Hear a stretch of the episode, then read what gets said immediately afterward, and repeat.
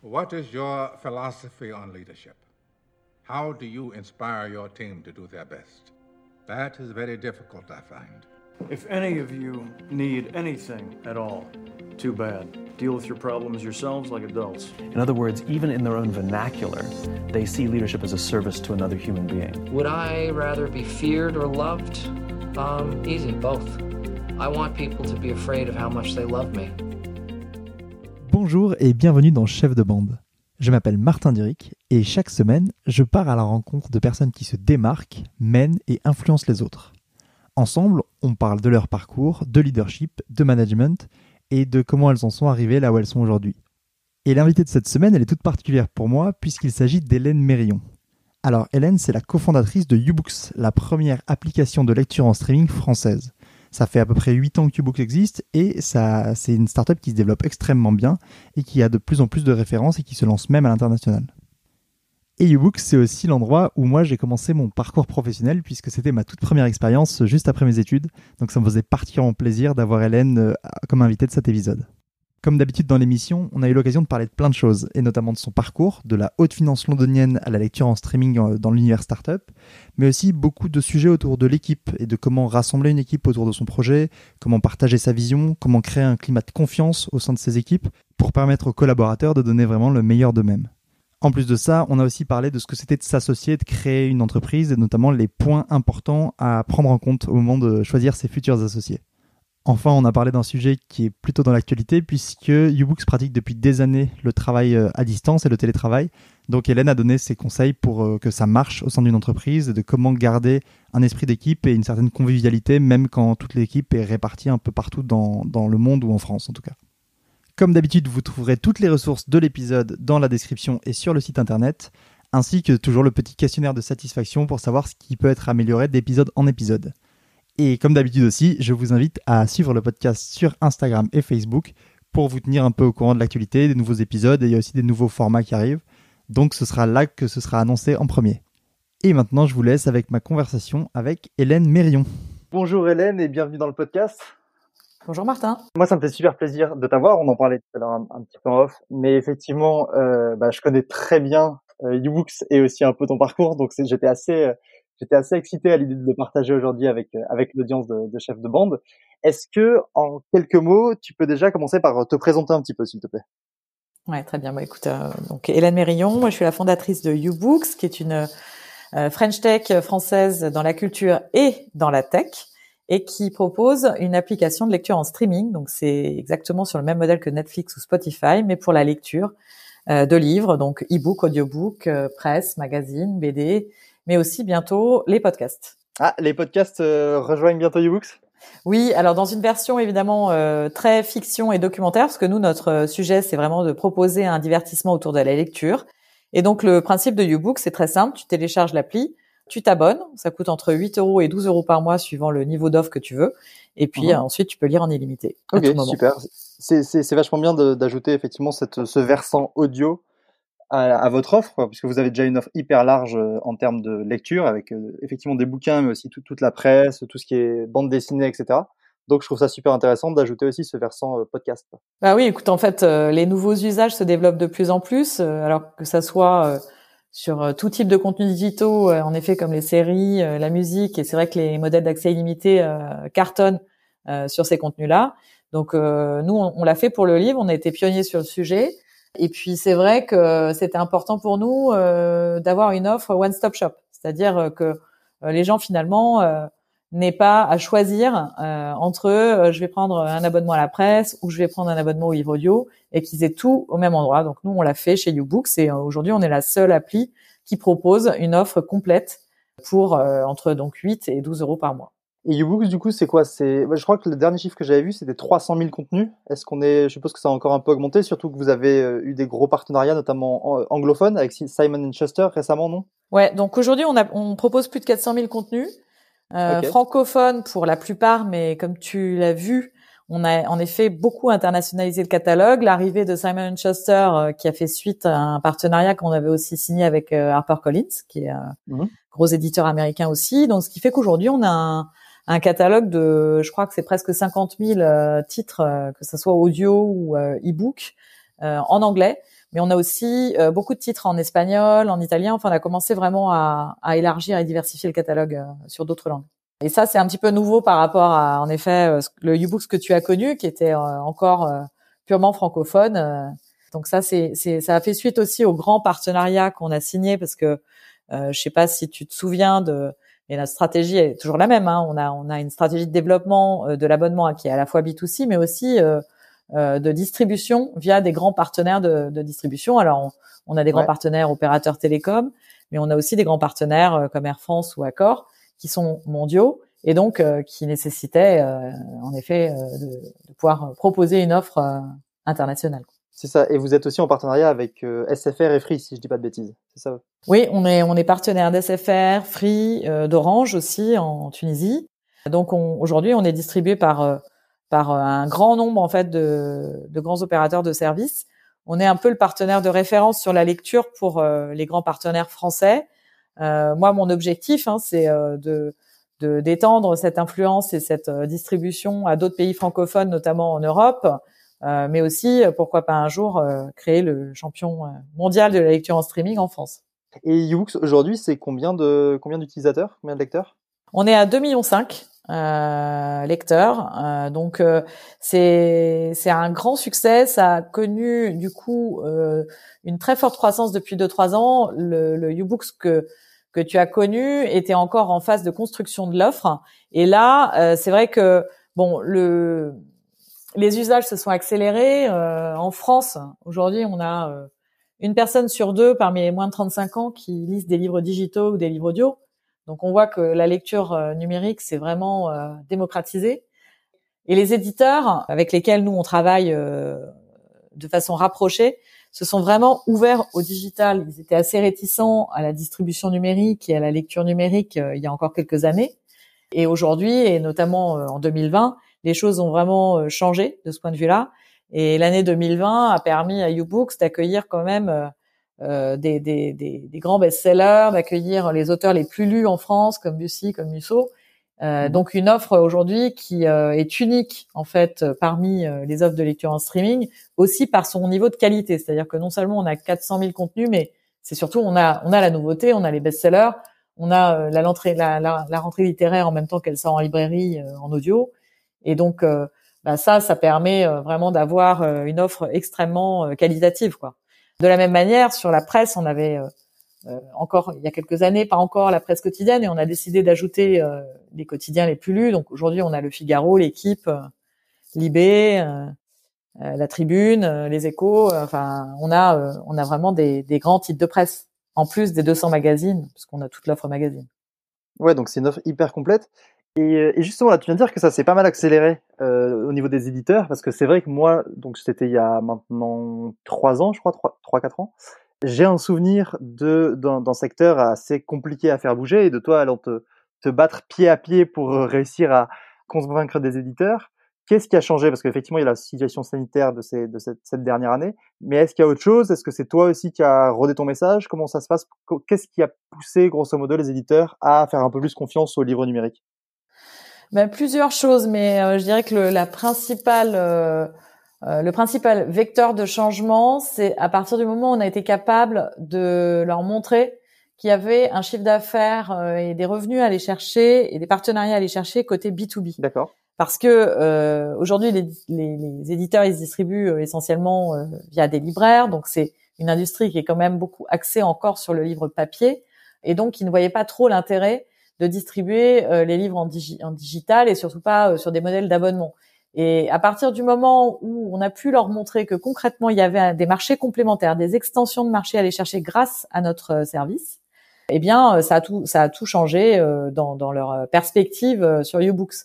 Et donc le premier déclencheur, ça a été quand on a signé euh, les partenariats avec le groupe Accor, les opérateurs télécoms Free SFR, qui apportaient vraiment euh, voilà un, un accès à des millions de clients et surtout euh, donc la possibilité euh, de, de, finalement de d'inclure de la lecture et des livres dans des offres de fidélisation et donc de voilà d'aller chercher euh, des oui des revenus complémentaires euh, chez les chez les entreprises parce que sans sans un outil de streaming on met pas des livres dans les hôtels dans les cliniques ou même euh, dans des, des, forfaits mobiles ou des forfaits box. C'est trop compliqué.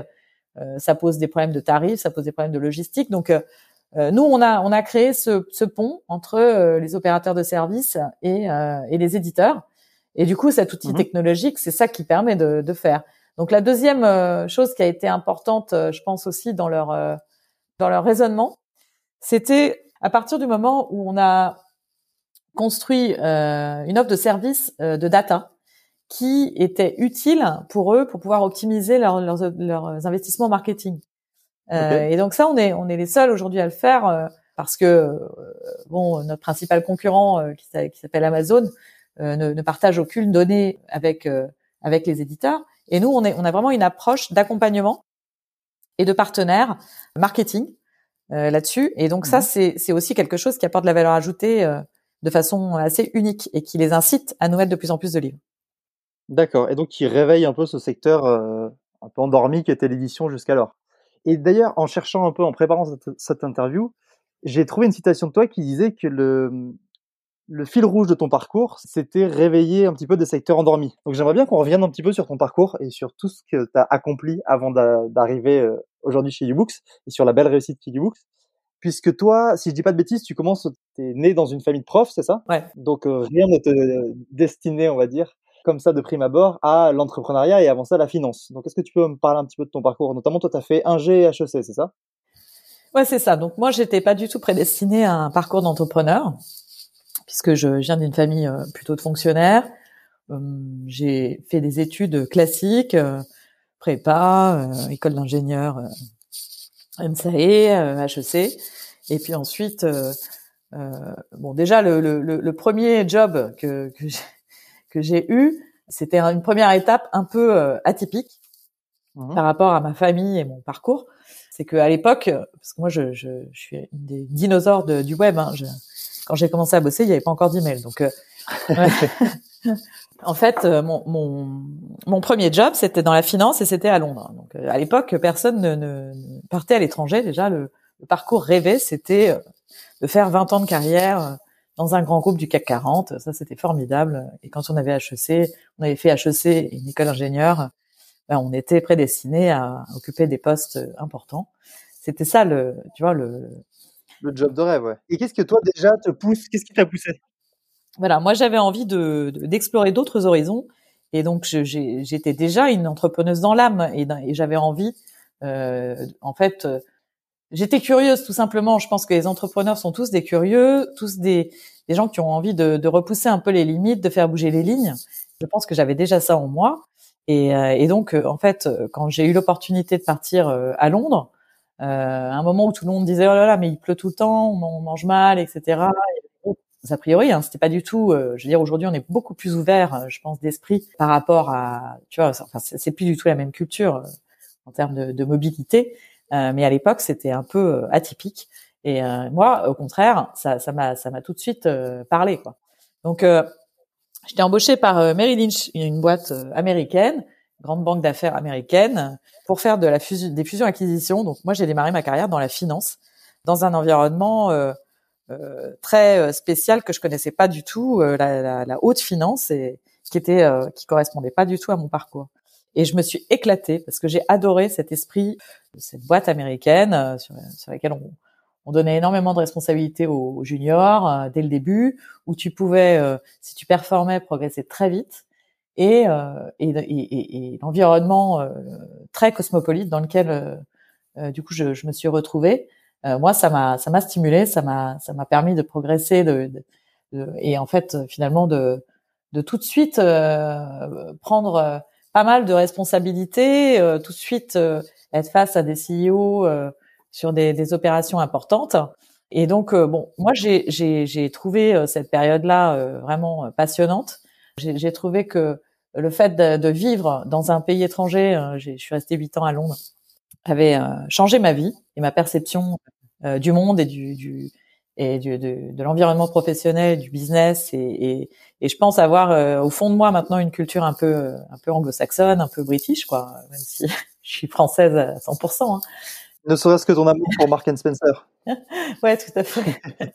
mais mais, euh, mais euh, bon, il fallait en sortir de, de cette euh, cette finance parce que bon, c'est que des chiffres hein, la finance. Donc au bout d'un moment, je pense quand on aime, euh, on est curieux, euh, on a envie de d'aller sur du concret et de de vivre voilà le, le, le les, entreprises de l'intérieur quoi et au quotidien. Et donc moi j'étais débauchée par une start-up digitale qui s'appelait Egg à l'époque, qui était le qui était la, la, première banque en ligne euh, européenne qui s'était créée. Euh, donc on s'est lancé en 98 en même temps que le, web quasiment. Et c'était vraiment une, euh, une boîte hyper innovante, des fondateurs hyper innovants qui à l'époque disaient mais il va se passer une révolution industrielle. Vous allez voir, moi je connais, il y a des gens dans un garage qui sont en train de montrer un truc qui s'appelle Google. C'est un nom bizarre mais ils sont géniaux.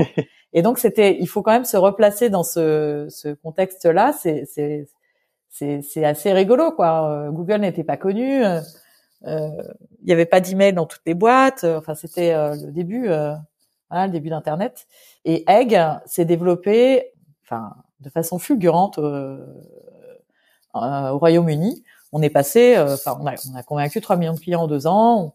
On a, on a, on a fait un IPO de la boîte d'un milliard de pounds. C'était un vrai succès.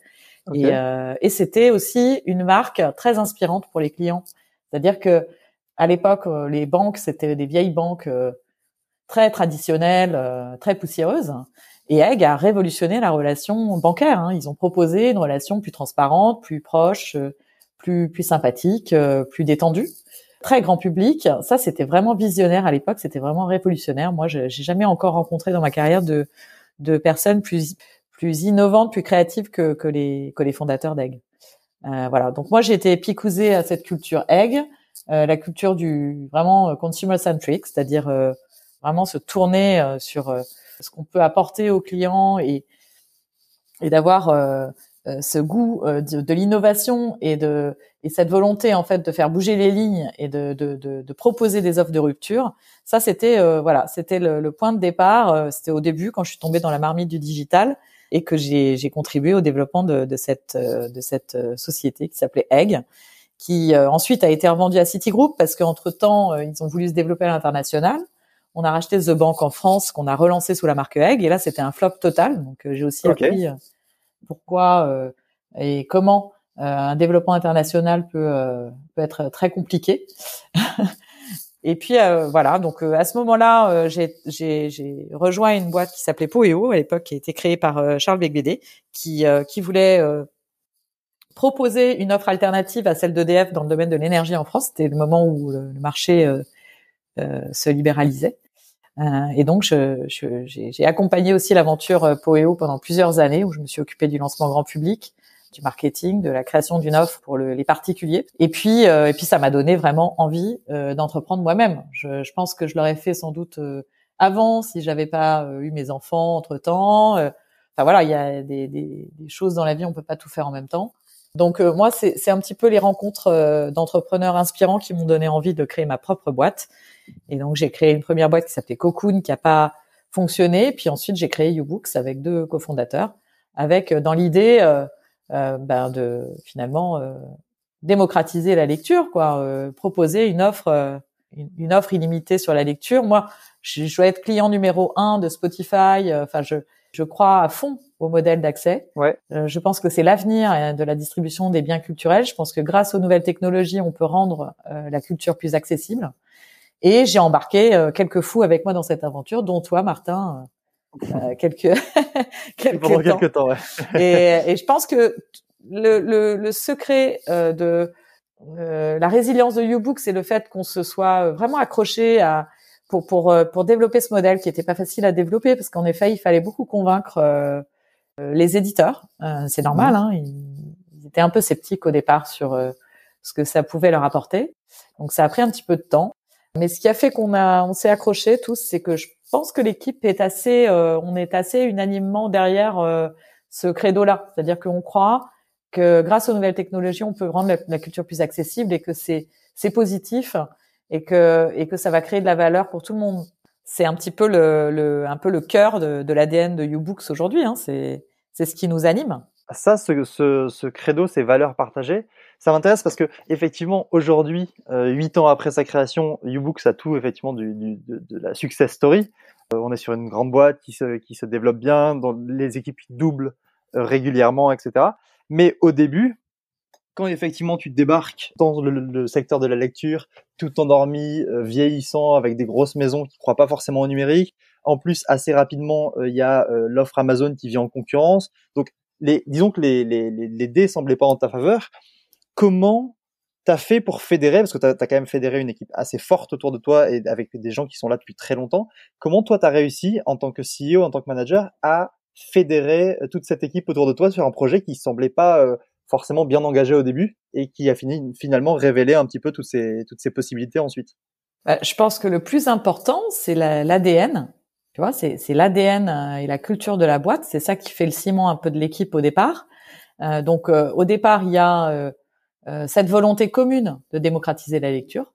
Tu vois, le, le fait qu'on croit vraiment profondément au sens de, de, ce modèle. Ça, c'est la première chose.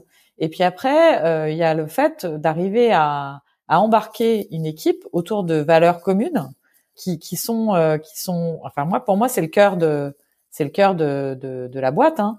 Euh, J'y attache d'ailleurs énormément d'importance. C'est pour ça que je, je vois encore tous les candidats euh, en, en entretien, hein. c'est-à-dire que toutes les personnes okay. qui euh, qui s'apprêtent à être embauchées chez YouBooks, que ce soit des stagiaires, des apprentis ou des salariés, je fais encore l'effort de, de, leur parler au moins 10-15 minutes, parce que pour moi, c'est hyper important qu'ils aient le fit culturel euh, avec l'équipe. Et donc, voilà, qu'est-ce qui est commun à tous les YouBooksiens aujourd'hui? Je pense qu'on est tous des passionnés, donc des passionnés de lecture et de nouvelles technologies, de lecture euh, avec des lecteurs un peu de tout euh, de tout bord, hein. c'est-à-dire que ça peut aller de la lecture de Cosmo à un manga, en passant par du développement personnel comme de la littérature générale et le dernier concours. C'est pas, on n'est pas snob chez YouBook, c'est tout type de lecteurs, des geeks, des geeks vraiment dans les nouvelles technologies et dans la French Tech et fiers de l'être on est tous euh, très euh, collaboratifs et euh, on se fait confiance les uns les autres. Donc ça, c'est ça, je trouve que c'est très important dans une équipe. Et alors, ça a été pour le coup en télétravail à 100% essentiel, essentiel la confiance qu'on peut avoir dans ses collègues, la confiance qu'on peut recevoir de la part de, de, son boss, et une confiance générale dans l'avenir, dans, dans la stratégie, dans, dans voilà, dans le projet. Et comment tu fais pour la développer cette confiance justement? Parce que eh, effectivement, parce que vous êtes des passionnés et parce qu'il y a un fit culturel, il y a une base de confiance, on va dire, mais cette confiance aussi bien de toi vers les YouBooksiens que de vers toi, il faut, il faut, je suppose, l'entretenir, il faut la nourrir, il faut la faire grandir. Comment toi t'approches euh, cette relation à la confiance? Alors déjà, je, je pense qu'on c'est en attirant des, des, des, personnalités et des profils qui ont euh, en commun d'être compétents, euh, bien dans leur basket, euh, bienveillant et, euh, et dans un esprit euh, solidaire, quoi. Donc il y a mhm. une question déjà de, tu vois, de, de, de, personnalité au départ et de, et de, de compétences. Et puis après, la confiance, euh, elle doit euh, se vérifier tous les jours. C'est-à-dire, le, le, chez YouBooks, on a le droit de se tromper. Hein. Alors je dis pas que voilà, on peut se tromper tous les jours et dix fois par jour, mais ce que je veux dire, c'est que pas du principe que quelqu'un se trompe euh, volontairement ou parce qu'il est pas mauvais ou parce qu'il est mauvais.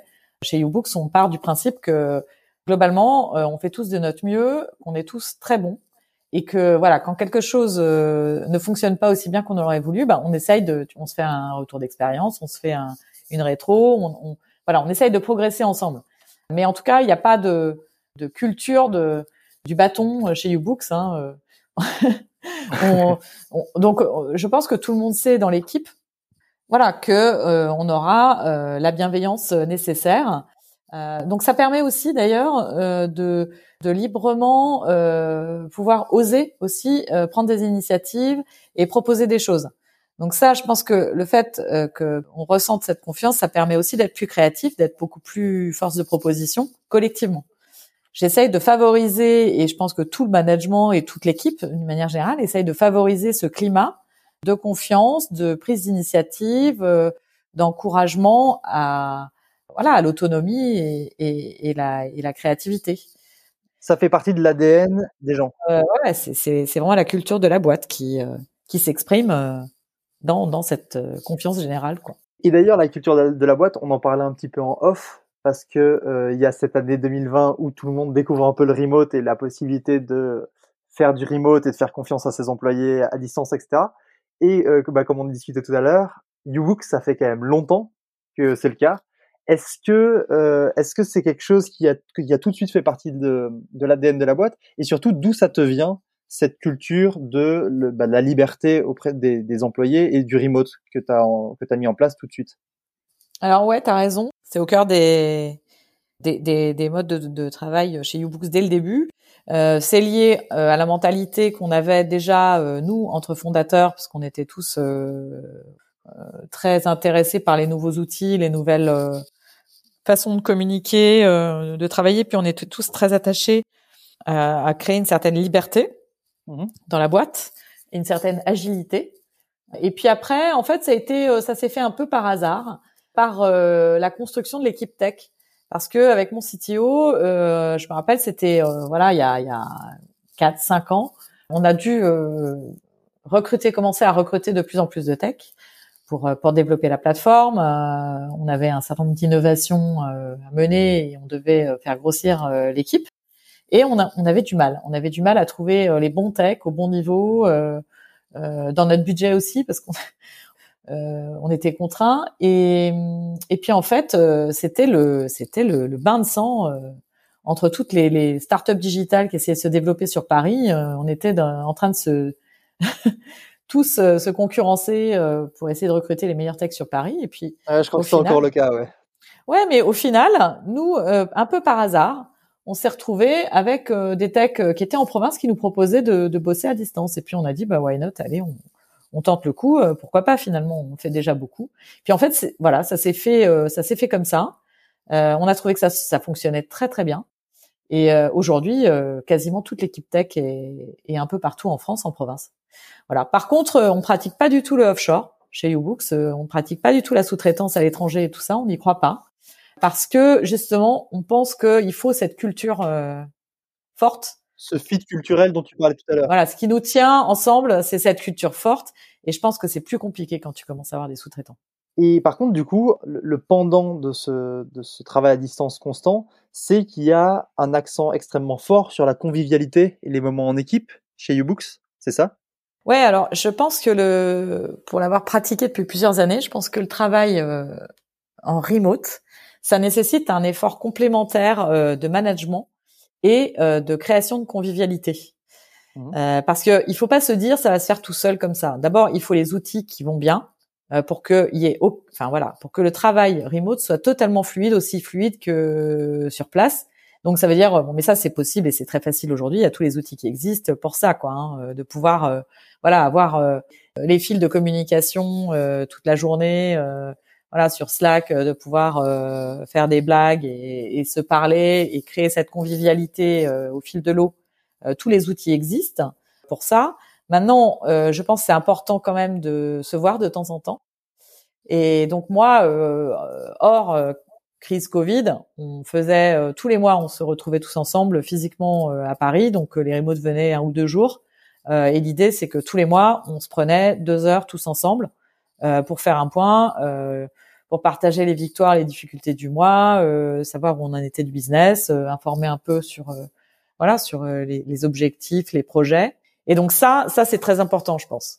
C'est très important. Euh, donc malheureusement là, depuis quelques mois, c'est c'est plus possible. Euh, donc moi, j'ai remplacé ça par un café euh, du, du jeudi matin. euh, voilà, et, et presque toute la boîte se connecte. Hein, donc euh, je pense que c'est apprécié. Il n'y a pas d'enjeu business sur ce café. On essaye de, de voilà. de- Moi, au départ, c'était pendant le confinement que j'ai instauré ça parce que je voulais, euh, je voulais savoir comment ça se passait personnellement pour les gens, quoi. Essayer de, de voir, euh, voilà, comment ils s'organisaient pour ceux qui avaient des petits enfants, etc. Je voulais, euh, ben, je voulais qu'on puisse euh, se parler et que s'il y avait des difficultés, euh, voilà, pouvoir les détecter, pouvoir y répondre. Donc, au départ, c'est né comme ça, le café D'accord, euh, super idée, ouais. matin. Et puis on l'a poursuivi parce que finalement on aime bien se retrouver, euh, je, je crois. Voilà, tout simplement. Et ça va, c'est pas trop la cohue à 40 sur Zoom? Bah non, euh, je fais le monsieur ou la madame loyale. euh. Mais la plupart du temps, en fait, euh, c'est aussi euh, on discute de tu vois de trucs perso. Hein, donc euh, tu peux avoir quelqu'un qui rentre de vacances qui qui raconte un peu ses vacances. Là, la dernière fois, c'était Charles euh, qui à l'édito, lui est parti un mois à la Réunion, le chanceux Ok. à Noël. La, chance, ouais. Et donc, il nous faisait un peu baver avec euh, ses, ses vacances, son trekking et tout ça. Donc, tu vois, c'est- un peu qui, qui veut s'exprime. Et puis après, euh, on fait un tout petit tour de table. Euh, souvent, je, tu vois, je, je donne deux, trois news euh, de la semaine. Je demande à la directrice commerciale sur la partie B2B, euh, la directrice marketing sur la partie B2C. Et, et puis Elodie, notre DAF, s'il y a des points RH. c'est vrai qu'il y a eu quand même quelques, tu vois, quelques sujets RH à, à gérer avec le Covid, donc il y avait pas mal d'informations euh, qu'on donnait euh, de façon régulière. Mhm. Tu sais qu'on a un CE maintenant chez YouBooks. Ah, vous avez Ça, un CE maintenant. ah. Tu vois, c'était un truc, euh, ça c'était une énorme étape euh, pour Ah, moi. vous, vous devenez une multinationale. Vous êtes Ouais, trop gros maintenant. et, et cette approche que tu as assez, euh, assez euh, innovante du management, est-ce que c'est quelque chose que tu tires de tes expériences précédentes, notamment chez Egg? Je sais que tout à l'heure tu disais que chez Egg ils étaient très innovants en termes de positionnement et de, de, de manière de penser euh, l'offre, mais est-ce que c'était aussi des choses où tu as, où appris beaucoup en termes de management? Ouais, alors moi j'ai appris énormément chez Egg. J'ai pris euh, euh, le pli de cet euh, esprit pionnier de rupture, y compris sur, tu vois, la- le management et, et les, les, les organisations, tu vois. Euh, parce Mhm. que, euh, en fait, quand tu es une boîte super innovante et en hyper croissance, il faut pouvoir euh, être agile. Il faut pouvoir être agile sur tous les plans, y compris au niveau organisation et management. Et donc, il faut instaurer une, euh, un esprit de changement, tu vois, d'ouverture au changement, et se dire que finalement, une organisation, elle peut évoluer et c'est pas négatif. Tu vois, ça, ça, ça doit pas faire peur. C'est euh, les évolutions d'organisation, c'est normal quand on, on évolue très vite, quand on est une boîte qui croît très vite, euh, et ça crée surtout des opportunités pour les gens. Et donc ça, c'est un, ça c'est important d'être dans cet esprit-là parce que c'est c'est normal, voilà, de devoir changer euh, l'organisation, de devoir s'adapter en permanence, quoi. Et, et donc, et notamment aujourd'hui, c'est mon enjeu le plus important, hein, puisqu'on est dans une phase d'hypercroissance, euh, on est dans une phase de, de croissance forte aussi sur l'équipe, donc ça veut dire euh, euh, qu'il va falloir euh, gérer cette euh, cette croissance, euh, garder notre culture, nos valeurs, euh, mais aussi industrialiser les outils, industrialiser les process, devenir plus agile, encore plus structuré en termes de, de méthode. Tu vois, il y a, y a tout ça aujourd'hui qui est, qui est un sujet qui me passionne d'ailleurs parce que Mhm. euh, je, je me documente pas mal là-dessus en ce moment. J'essaye de, de voilà de voir comment euh, on va euh, finalement créer un, une, une super euh, French Tech de croissance chez YouBooks avec un, une équipe qui est à fond et qui, qui est heureuse quoi. Et comment tu transmets cette, cette approche que tu as toi? Puisque là, tu viens de dire effectivement tous ces changements dans l'entreprise, dans l'organisation, bah, ils peuvent faire peur comme ça de loin, mais en fait, c'est quand même des opportunités. C'est des, des opportunités pour la boîte et pour les employés de, de changer, de s'améliorer, etc. Mais si toi, t'en es convaincu, eux, ça peut leur faire peur. Comment tu transmets cette, euh, ta vision des choses, en gros, à propos de ces, ces changements-là, pour rassurer tout le monde et qu'ils soient aussi excités à l'idée que tu as l'air de l'être? Ben, j'en parle. J'en parle régulièrement. Je, c'est la communication, euh, d'expliquer de manière très transparente pourquoi tu fais les choses. Mhm. Tu vois, euh, en fait, il n'y a pas d'agenda caché. euh, la boîte évolue. euh, on, on doit évoluer parce que le marché évolue, le, le produit évolue, notre positionnement évolue, et tout ça pour le mieux. On est une boîte innovante, quoi. C'est normal. On doit, on doit bouger. On, on, fait pas bouger les lignes sans, sans se transformer soi-même. Moi, je crois que le, les gens le comprennent bien, Ouais. mais on est encore une équipe à taille humaine. Donc, euh, tu vois, là où ça va devenir encore plus un challenge, c'est quand on aura, euh, on aura euh, passé les, les 100 personnes, les 200 personnes. Là, là, c'est, ça devient. euh, Mais alors, moi, j'ai une super équipe de managers, euh, tu vois, qui m'aident à conduire ce changement. hein.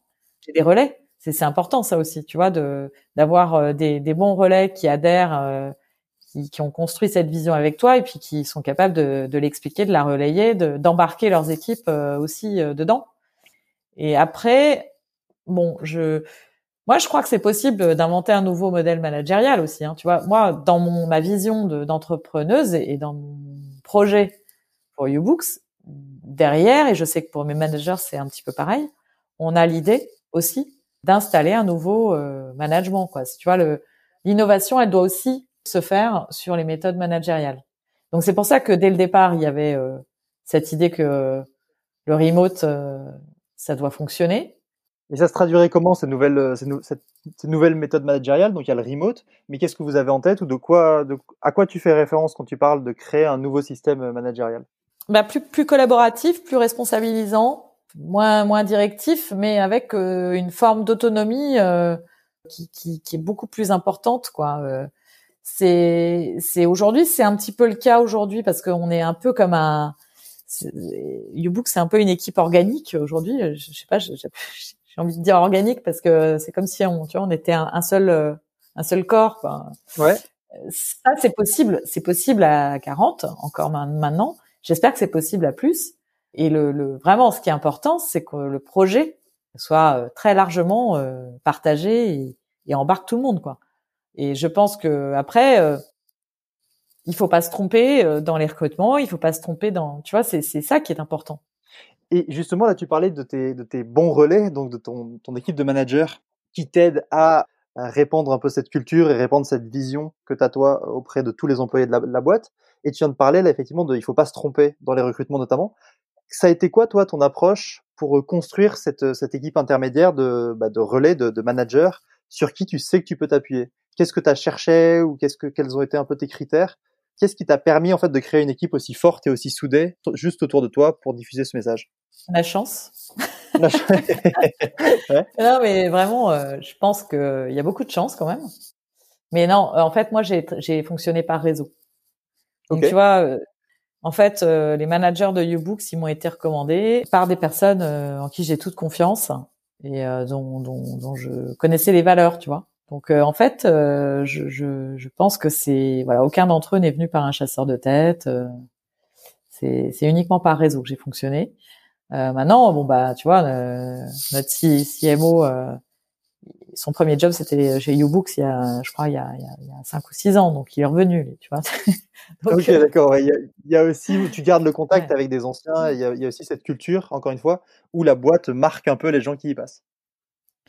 Ouais, moi je crois euh, que le, le, réseau, il va au-delà des boîtes. C'est-à-dire que dans mon réseau et dans mes connaissances, les personnes que, avec qui je, je j'échange régulièrement, euh, voilà, il y a plein de gens euh, de, des précédentes boîtes dans lesquelles j'ai bossé et et je, je voilà, je, je pense que euh, pour euh, les, les gens qui bossent chez YouBooks, pour moi c'est c'est pareil, les gens que j'apprécie, j'ai envie de, enfin moi je je suis ravie euh, quand les gens s'en vont pour créer une boîte. Euh, tu vois, je, je n'ai pas de, je, je, sais bien qu'ils viennent euh, chez YouBooks, ils vont y rester quelques années. Moi, mon but, c'est qu'ils y trouvent ce qu'ils sont venus chercher. C'est qu'on les aide d'aller à un point A à un point B et que surtout derrière, ça les amène un, un cran plus loin pour faire ce qu'ils ont envie de faire, tu vois. Et donc moi, pour moi, ils restent, je reste en contact avec eux pour la plupart parce que pour moi, ils font partie un peu de ma famille entrepreneuriale, tu vois. D'accord, ouais. Voilà. Donc pour moi, c'est euh, cette famille entrepreneuriale, elle, elle n'est pas, elle n'est pas liée à YouBooks. Elle est, elle est liée en fait à des valeurs euh, qu'on partage. Euh, le côté perso aussi, tu as, des affinités euh, plus ou moins avec certaines personnes, mais aussi une vision, tu vois, du, du business et une, une vision du secteur. pour moi, les, les relations, elles vont, elles vont au-delà, elles doivent aller au-delà. Et c'est ces mêmes valeurs et cette même approche du réseau qui t'avait permis, toi, à l'origine, de de rencontrer tes associés, de créer quelque chose avec tes associés? Euh, les associés du Books, non, je les ai rencontrés euh, un peu par hasard en fait. Euh, je, moi, j'ai été directrice marketing chez Generali et j'étais en charge de développer en fait toute la partie marketing, les outils marketing, parce que c'était une boîte qui n'avait pas de, qui avait racheté plusieurs sociétés d'assurance et qui devait euh, en fait structurer euh, ses outils et son approche euh, du marketing euh, digital. Donc moi, j'avais été embauchée là pour, pour créer ce projet. Et, et à cette époque-là, sont, sont arrivés les smartphones. Et donc, j'étais en charge de, de l'innovation. Donc, j'ai créé dans ce cadre-là des applis mobiles pour, pour Generali. Et j'ai participé à des projets de création d'applis mobiles. C'était d'ailleurs crois, une des premières applis mobiles de l'assurance. Et c'est dans ce projet-là et dans ce contexte-là que j'ai rencontré mes associés. Parce qu'ils étaient eux aussi, tu vois, passionnés de nouvelles techno, euh, euh, d'innovation. Et, puis le, le CTO euh, qui, qui était euh, le CTO d'origine de Ubooks a travaillé en fait avec moi sur le projet de lancement des applis mobiles chez Generali. C'est comme ça qu'on s'est rencontrés. Donc tu vois, c'était pas le réseau perso, mais c'est un point important que tu soulèves parce que quand on crée une boîte ensemble, c'est important euh, d'avoir le, le même projet et les mêmes valeurs. Quoi. Ça, c'est c'est quelque chose d'important à mon sens. Ouais, sur, surtout que quand tu vas passer plus de temps avec tes associés qu'avec avec ton mari, ta femme ou, ou ta compagne, quoi. Donc effectivement, il faut quand même se retrouver sur les valeurs. Oui, puis quand tu développes une boîte, c'est en général sur plusieurs années. Et derrière cette boîte, il y a une vision. Donc euh, la vision, il faut la partager. Et souvent, la vision, elle va au-delà du business. C'est c'est pour ça que je, je pense qu'il faut avoir des valeurs. Voilà, faut avoir les mêmes valeurs. C'est pas toujours le cas. Donc euh, et souvent, ça clash à cause de ça. Et justement, comment tu manages des, associés en, en, entre guillemets manager? Parce que autant des employés ou des membres de l'équipe, il y a que ce soit marqué ou pas, il y a quand même cette relation euh, presque enfin hiérarchique, mais des associés avec qui tu vas être plus ou moins au même niveau, qui sont aussi importants, on va dire, que, que toi dans la boîte. Comment tu vas manager les relations avec euh, avec les associés, puisque effectivement, comme tu l'as dit, vu qu'on passe beaucoup de temps avec, parfois ça va clasher sur des problèmes de valeur, etc. Comment t'appréhendes toi, ou comment t'appréhendais ce genre de, de relations et de, et de confrontation avec les associés? Pour moi, il n'y a pas de recette là-dessus. C'est-à-dire que c'est tellement euh, dépendant des personnalités et de l'alchimie du groupe d'associés, mmh. tu vois, que pour moi, euh, c'est un, cas particulier à chaque fois, quoi. Euh, moi, j'ai connu, voilà, dans des précédents projets que j'ai montés, euh, des, des, vraies difficultés d'association, mmh. qui parfois se résolvent pas. Hein, dans une précédente boîte avant YouBooks, c'était un projet qu'on avait monté à trois qui commençait à bien marcher. Hein. Donc euh, on commençait à avoir du chiffre d'affaires, euh, on voyait que ça prenait. C'était un, c'était un site un peu similaire à One Fine Stay, tu vois. C'était un Airbnb de qualité qu'on avait monté. Okay, ouais. Et on était trois, donc il y avait un tech, moi sur la partie business, commercial et marketing, et puis un troisième qui, qui devait s'occuper de la gestion et, et du reste. Et puis en fait, on n'a pas réussi à s'entendre au, au, final sur la répartition du capital parce que, ben, en gros, sur les trois, il y avait, il y en avait un qui, qui faisait rien, quoi, et qui voulait ouais une part équivalente. Et au final, euh, euh, on a préféré abandonner le projet plutôt que de partir euh, et de s'embarquer avec une personne, tu vois, qui qu'on considérait comme un passager clandestin. Ouais, c'est ça. Et je regrette pas, tu vois, alors que franchement, ce projet était bien parti et je pense que on aurait, tu vois, c'était pile le bon moment. Airbnb commençait tout juste à se développer, mais on sentait qu'il y avait la place pour des, des, modèles un petit peu, tu vois, un petit peu plus luxe. Je regrette pas parce que je pense que tu tu t'embarques pas euh, dans une association euh, de, de boîtes euh, mmh. si t'es pas sûr à 100%. Tu vois déjà si t'as un problème comme ça au début, il faut pas le faire. Pour moi, hein, mais. Et, et, justement, avec ces différentes expériences, notamment les bah, celles qui sont bien passées et celles qui sont moins bien passées, qu'est-ce que tu conseillerais aujourd'hui à quelqu'un qui veut se lancer ou s'associer, que ce soit pour une boîte ou pour un autre projet euh, Comment on choisit des associés avec qui on, on maximise en gros les chances que ça marche? Bah, pour moi, la, la première euh, priorité, c'est l'alignement sur les valeurs. Tu vois, d'avoir les, les mmh mêmes valeurs, les mêmes euh, philosophies, euh, tu vois, de de, de vie. parce que il faut que ça soit aligné, ça, parce que tu peux pas avoir des trop de différences entre. tu, vois, tu peux pas avoir un associé qui est qui veut bosser nuit et jour, et puis toi qui a une famille, qui a des petits enfants et qui, par exemple, ça c'est pas possible. À mon avis, c'est compliqué. Okay. Il y aura forcément des frustrations au bout d'un moment, etc. Et puis sur les valeurs, euh, tu, tu peux pas non plus avoir des, mon avis, des des grosses différences euh, sans qu'il y ait des clashs au bout d'un moment. Tu vois, ne serait-ce que euh, sur la, la, la création d'une culture euh, de d'entreprise. une entreprise, elle est, elle est, elle est forcément faite de valeurs qui, au départ, sont fortement incarnées par les associés. Donc, si s'il y a des divergences à ce niveau-là, c'est compliqué à mon avis. Et puis après, euh, plus de manière plus pratico-pratique, euh, mhm. je, je, pense qu'il faut surtout pas s'associer avec des des, euh, des gens qui sont euh, qui ont les mêmes compétences ou qui te ressemblent. C'est tu vois, il faut répartir le, job euh, au départ principe de l'association, c'est quand même de, de, réunir les compétences nécessaires pour la réussite du projet. Et puis après, ben moi, moi j'ai fait, tu vois, moi j'ai fait le choix aussi de de d'éviter euh, de m'associer avec des gens, des amis ou des, enfin ça, je trouve que, mais ça c'est personnel. Moi j'ai, voilà, j'ai j'ai mes j'ai mes amis, j'ai ma vie perso, j'ai ma famille. Euh, c'est un équilibre, tu vois, et j'ai pas envie de tout mélanger. Qu'est-ce qui a motivé ce choix pour toi de, de justement de pas tout mélanger et d'éviter de t'associer avec des amis? Bah parce que euh, je je je j'ai pas tellement envie d'avoir de, de, relations euh, professionnelles ou business avec mes amis. Je j'ai envie de tu vois de garder euh, un petit peu les deux. Mmh. C'est pareil. C'est pareil, ouais. Bon, après, il n'y a pas de recette. Hein. Je pense qu'il y a des potes qui montent des boîtes et ça, ça, ça cartonne. Hein. Donc euh, ça, c'est vraiment, pour le coup, c'est personnel. Moi, je, j'ai, j'aime, tu vois, j'ai ma vie perso. Euh, j'ai un équilibre entre les deux. J'ai, j'ai envie d'avoir les deux, quoi. Donc euh, c'est vrai que si tu bosses avec des amis ou avec euh, ton mari ou quoi, c'est voilà, tu, tu, tu j'ai l'impression que tu, tu sors jamais de ton, ton, ton boulot, quoi. Tu t'arrives jamais à déconnecter. Tu, moi, je, je pense que c'est important de déconnecter c'est important mmh de, de, faire autre chose aussi. Tu vois, sinon tu n'arrives plus à prendre de recul. Et, et ça, t'arrives toi à déconnecter? Tu as des, as des techniques un peu pour déconnecter? Ah, Moi, j'ai aucun problème pour déconnecter. Euh, je, je suis une, une, grosse bosseuse et très euh, très impliquée. Euh, YouBook, c'est ma boîte, c'est mon bébé. J'ai vraiment, voilà, je, je, je bosse euh, beaucoup euh, pour y arriver. Mais bah déjà, quand tu as des enfants, ça t'oblige à déconnecter. Et puis c'est vrai que moi, euh, mon mari est euh, super, euh, euh, tu vois, dans le partage des tâches, etc. Il fait beaucoup de choses, on partage beaucoup de choses. Mais euh, voilà, on, essaye aussi de, de, voilà, de prendre des, vacances, de prendre du, du temps, et, et ça c'est hyper important, quoi. Et c'est quoi ton astuce à toi? Alors, pas d'email ou pas de téléphone pendant, pendant les périodes de déconnexion? Ou tu arrives juste à te contrôler euh, toute seule, entre guillemets? Ouais, moi quand je, bah tu, tu sais que moi j'ai mon j'ai mon sas de déconnexion. Euh, je sais pas si tu te souviens, mais euh, l'été euh, en Grèce à Serifos, j'y vais ouais. minimum trois semaines.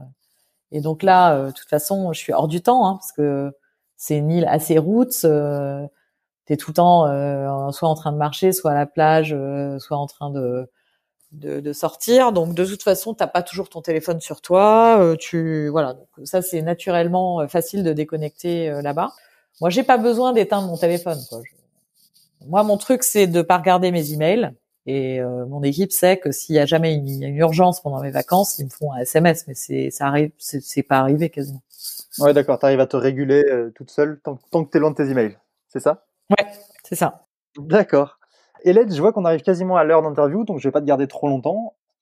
Une petite question que j'aime bien poser, euh, notamment toujours en fin de en fin d'interview et qui est particulièrement pertinente euh, avec toi aujourd'hui, c'est est-ce que tu as une ressource à recommander aux, aux, auditeurs? Donc ça peut être un livre, ça peut être un film, ça peut être un documentaire, un peu ce que tu veux, et ça peut être soit sur les thèmes du leadership et du management, soit sur d'autres thèmes. Ça peut être quelque chose qui t'a touché, une lecture, une lecture ou un film qui t'a touché récemment. Est-ce que comme ça, il y a quelque chose qui te vient en tête? Bon, euh, moi j'aime bien la 25e heure. Hein. Euh, on en avait parlé tous les deux. Ouais, Donc, ouais, je me euh, souviens. Ça, je, je, le recommande toujours. mais quelque chose de plus actuel peut-être. Donc la 25e heure, juste pour les auditeurs, la 25e heure, donc c'est un livre de, de productivité, c'est ça, si je dis pas de bêtises, écrit ouais. par des entrepreneurs? Ouais, tout à fait. Et qui se trouve sur YouBooks, donc vous pourrez bien entendu en aller le, le lire sur YouBooks. après, moi, je, en ce moment, je suis plutôt en train de de lire de la fiction et voilà. Mais donc je suis pas tellement dans les ouvrages de management. Alors euh... du coup la fiction, qu'est-ce qui t'a marqué récemment en termes de fiction? Alors moi je j'ai lu récemment euh, un bouquin d'Olivier Norek, qui est un auteur que je recommande beaucoup aux personnes qui adorent les polars. C'est un okay. auteur génial, c'est un jeune qui euh, qui crée des univers euh, assez assez différenciants. Voilà. Et, et, et après, euh, euh, bah là, je me suis lancée euh, dans, dans l'Arabe du futur. J'avais pas lu cette BD, euh, donc euh, c'est chouette. C'est un univers assez sympa. Voilà. Donc euh, voilà. Moi, c'est ce que c'est ce que je suis en train de lire en ce moment. C'était reconnu du moment. D'accord. J'ai récupéré un bouquin, mais ça c'est un petit peu différent. C'est les 1000 films qu'il faut avoir vus avant de mourir. D'accord, ça te fait une sacrée liste. C'était une discussion récemment avec mon fils qui a 15 ans euh, sur euh, les références. Tu vois. Mhm. Alors, je disais mais oui mais il y a un certain nombre de films de grands classiques qu'il faut les avoir vus, ça fait partie des références.